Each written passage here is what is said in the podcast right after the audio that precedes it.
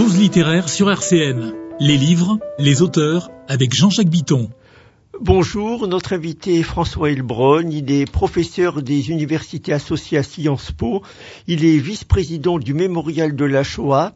Il vient de sortir un roman qui s'intitule Deux étés 44 et c'est un livre qui est paru aux éditions Stock. François Elbron, bonjour.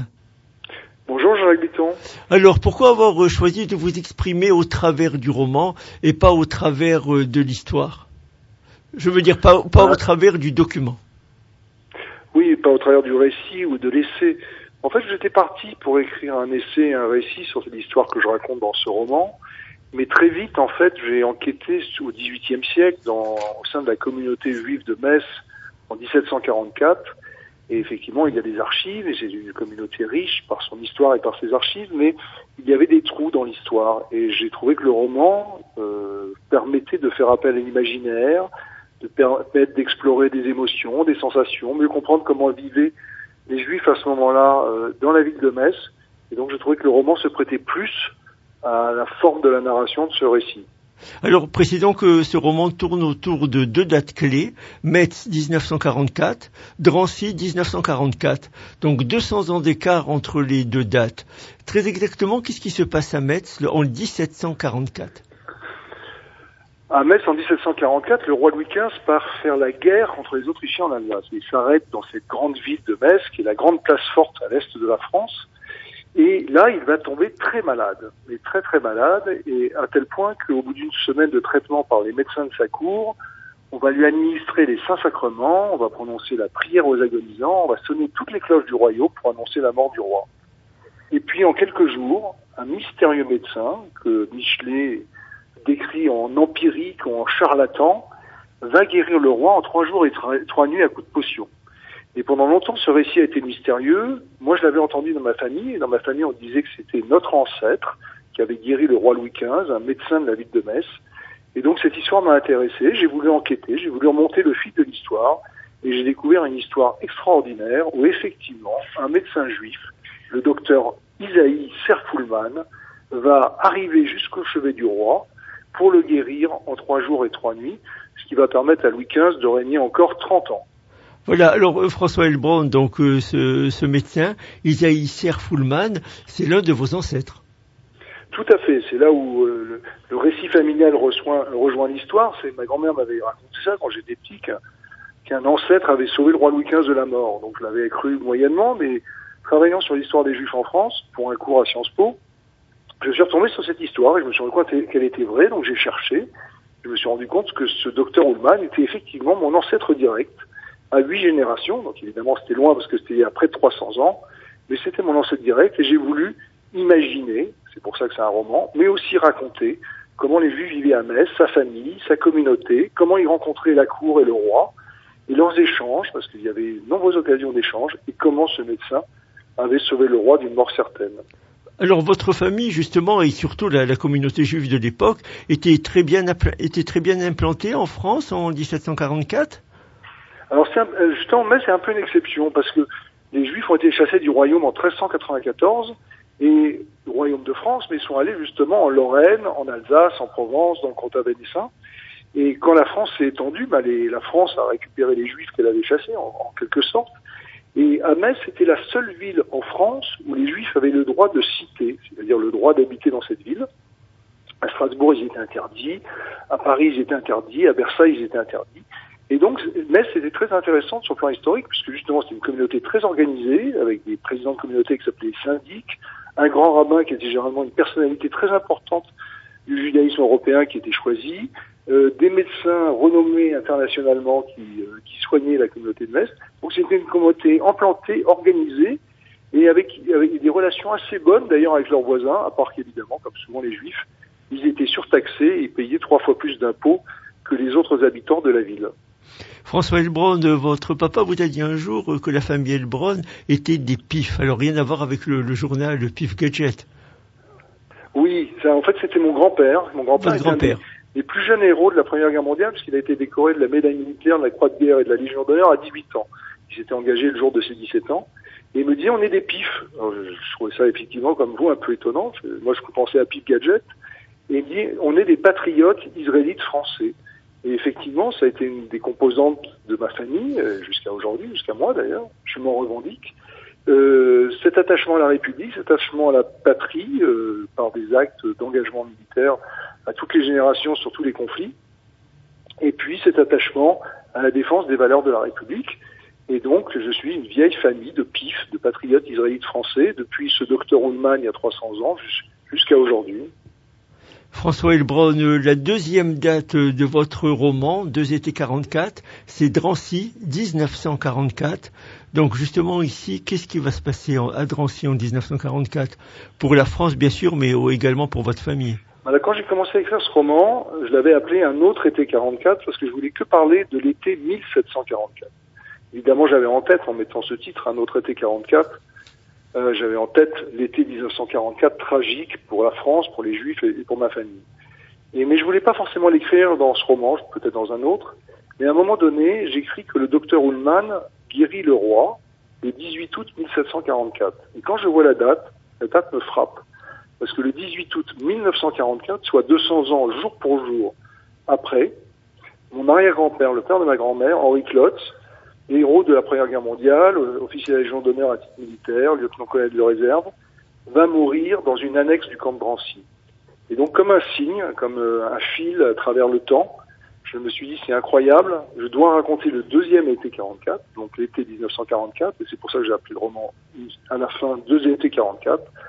C'est parce qu'il fallait que je raconte ces deux étés. L'été 1744, qui est en fait le début de l'émancipation, de l'intégration à la France des Lumières, de la visibilité accrue pour les Juifs en France, et puis l'été 1944, où ces Juifs, justement, patriotes, républicains, intégrés, valeureux, sont trahis par le régime de Pétain, Laval et Bousquet, livrés à l'ennemi allemand et déportés euh, à Auschwitz-Birkenau. Et d'ailleurs, aujourd'hui, quand je vous parle, je, vous parle du, mémorial de la Shoah, où nous lisons euh, depuis hier soir les noms des Juifs déportés de France. Et hier soir, j'ai lu dans le convoi 77, le convoi du 31 juillet 1944, les noms des huit membres de la famille de ma grand-mère, tous descendants du docteur Ullmann, qui ont été déportés de Drancy à Auschwitz pour y être gazés le 4 août 1944.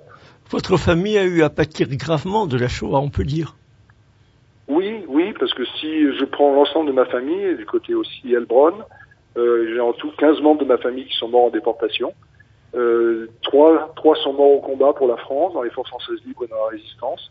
Et 15 sont morts en déportation, trahis par leur pays et livrés à l'ennemi. Alors justement, euh, c'est ces personnes de, votre famille qui ont été déportées.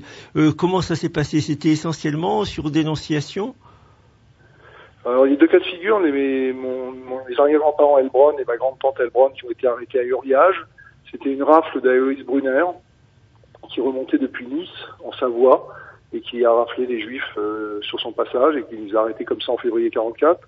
Et en ce qui concerne les familles Ayem et Klotz de ma grand-mère, donc les descendants du docteur euh, Sauveur 2015, en fait, ils ont sûrement été dénoncés à Paris euh, par quelqu'un qui se faisait passer comme un faux résistant. Et ils ont été tous arrêtés le 11 et 12 juillet 44, donc un mois avant la libération de Paris, à nouveau par Alois Brunner et ses SS autrichiens. Et ils ont été emmenés en Drancy et déportés de Drancy. Et mon arrière-grand-père Henri Klotz, qui lui n'a été arrêté que le 31 juillet 44, le convoi était déjà parti. Euh, il était en très mauvaise forme physique, il avait une énorme séquelle de la Première Guerre mondiale, et il a été mis dans une annexe du camp de qui était l'hospice Rothschild, euh, qui était une annexe médicale de Drancy, où ils l'ont laissé comme mourant, et il est mort le jour de la libération de Drancy, le 18 août 44. Donc quand on dit que le, gouvernement de Vichy, enfin quand certains euh, euh, personnes disent que le gouvernement de Vichy a tenté de, sauver les juifs ou de limiter les dégâts, il semblerait que c'est vraiment une fable. Hein. ah non, mais ça c'est un journaliste polémique, je vois très bien qui vous, vous parlez, qui a osé se présenter à la présidentielle, qui n'a aucune connaissance historique, qui, comme l'a dit Laurent Joly, qui est le grand spécialiste de la Seconde Guerre mondiale, c'est un faussaire de l'histoire. Et euh, Vichy, le régime de Vichy, j'aime pas dire Vichy parce que parce qu'en fait j'ai rien contre la vie de Vichy, mais l'État français de Laval, Pétain et Bousquet a tout fait pour livrer les juifs étrangers et les juifs français, adultes comme enfants, et même sur les enfants ils ont insisté lourdement, et là en ce moment on est en train de dire, quand je vous parle, les listes des, des convois qui contiennent les enfants du Veldiv, qui sur les 4000 enfants du Veldiv, 3000 étaient français, ont été déportés après des arrestations par la police française sous les ordres de Bousquet Laval et Pétain. Donc ce que dit M. Zemmour, qui n'est qu'un journaliste et pas du tout un historien, est absolument scandaleux et totalement erroné historiquement. Donc François Hilbron, euh, ce, ce, roman Deux étés 44 euh, qui est paru, je le rappelle, aux éditions Stock, euh, c'était un hommage que vous vouliez rendre à, votre famille, aux membres de votre famille qui ont malheureusement été déportés pendant la Shoah Non, ça va plus loin. C'est en fait une réflexion sur le franco-judaïsme, sur cette grandeur de ce que les Juifs ont apporté à la France depuis des millénaires, et dans le cas de mon livre, des centaines d'années. Euh, cette, euh, ce mélange d'intégration, d'humanité, de compétences et de services euh, pour la nation et la patrie. Et puis effectivement, il y a eu des, des épisodes malheureux, comme la Seconde Guerre mondiale, où un, gouvernement de forfaiture et de trahison a pris le pouvoir et a trahi l'esprit de la France. Et c'est vrai que pour moi, la France n'était pas à Vichy, elle était à Londres. D'ailleurs, pour ma famille, huit d'entre eux se sont engagés dans les forces françaises libres ou la résistance. C'était là, il fallait se battre, il fallait être. C'est ça la France éternelle. Le reste, c'est un épisode tragique de l'histoire de France. Et euh, nous gardons notre amour de la France et de la patrie. Vous, vous avez dédié ce, ce, roman à deux femmes, à votre grand-mère Anne-Marie qui inspira ce roman et à votre mère Gina qui aurait aimé le lire. Alors euh, Anne-Marie, quel, quel, souvenir vous vous gardez de ces deux femmes? Ben, Anne-Marie Elbron, née Klotz, qui était ma grand-mère, euh, donc c'est elle qui descend du docteur Ullmann et c'est elle qui m'a raconté cette histoire et puis elle est elle est décédée en 2000 à l'âge de 97 ans, donc je l'ai bien connue. Et euh, c'est elle qui m'a raconté les arrestations euh, de son père, de ses sœurs, qui l'ont profondément traumatisée. Elle m'a beaucoup parlé. Euh, et puis elle m'a raconté la résistance de son frère, qui était un officier dans les services spéciaux alliés. Et donc elle m'a raconté beaucoup de choses que j'ai racontées dans ce livre. Et puis je l'ai dédié aussi à ma mère, qui, à qui j'avais raconté toute cette histoire, parce qu'elle était encore en vie quand j'ai commencé à écrire ce livre. Donc je lui ai raconté toute l'histoire. Et elle est décédée deux semaines euh, avant euh, la fin de l'écriture de mon manuscrit. Donc elle n'a pas eu le temps de le lire, mais je l'avais quand même le bonheur de tout lui raconter, puisqu'elle adorait les romans historiques. Et mon histoire du docteur Ullmann, guérisseur du roi, l'a passionnée. François Elbron, euh, nous arrivons au terme de cet entretien. Alors je voudrais rappeler que vous êtes professeur des universités associé à Sciences Po et vice-président du mémorial de la Shoah. Et vous venez de publier un premier roman qui s'intitule Deux étés 44. Et c'est un livre qui est paru aux éditions Stock. On peut écouter cet entretien sur notre site rcnradio.info. François Elbron, je vous remercie. Pause littéraire sur RCN. Les livres, les auteurs, avec Jean-Jacques Bitton.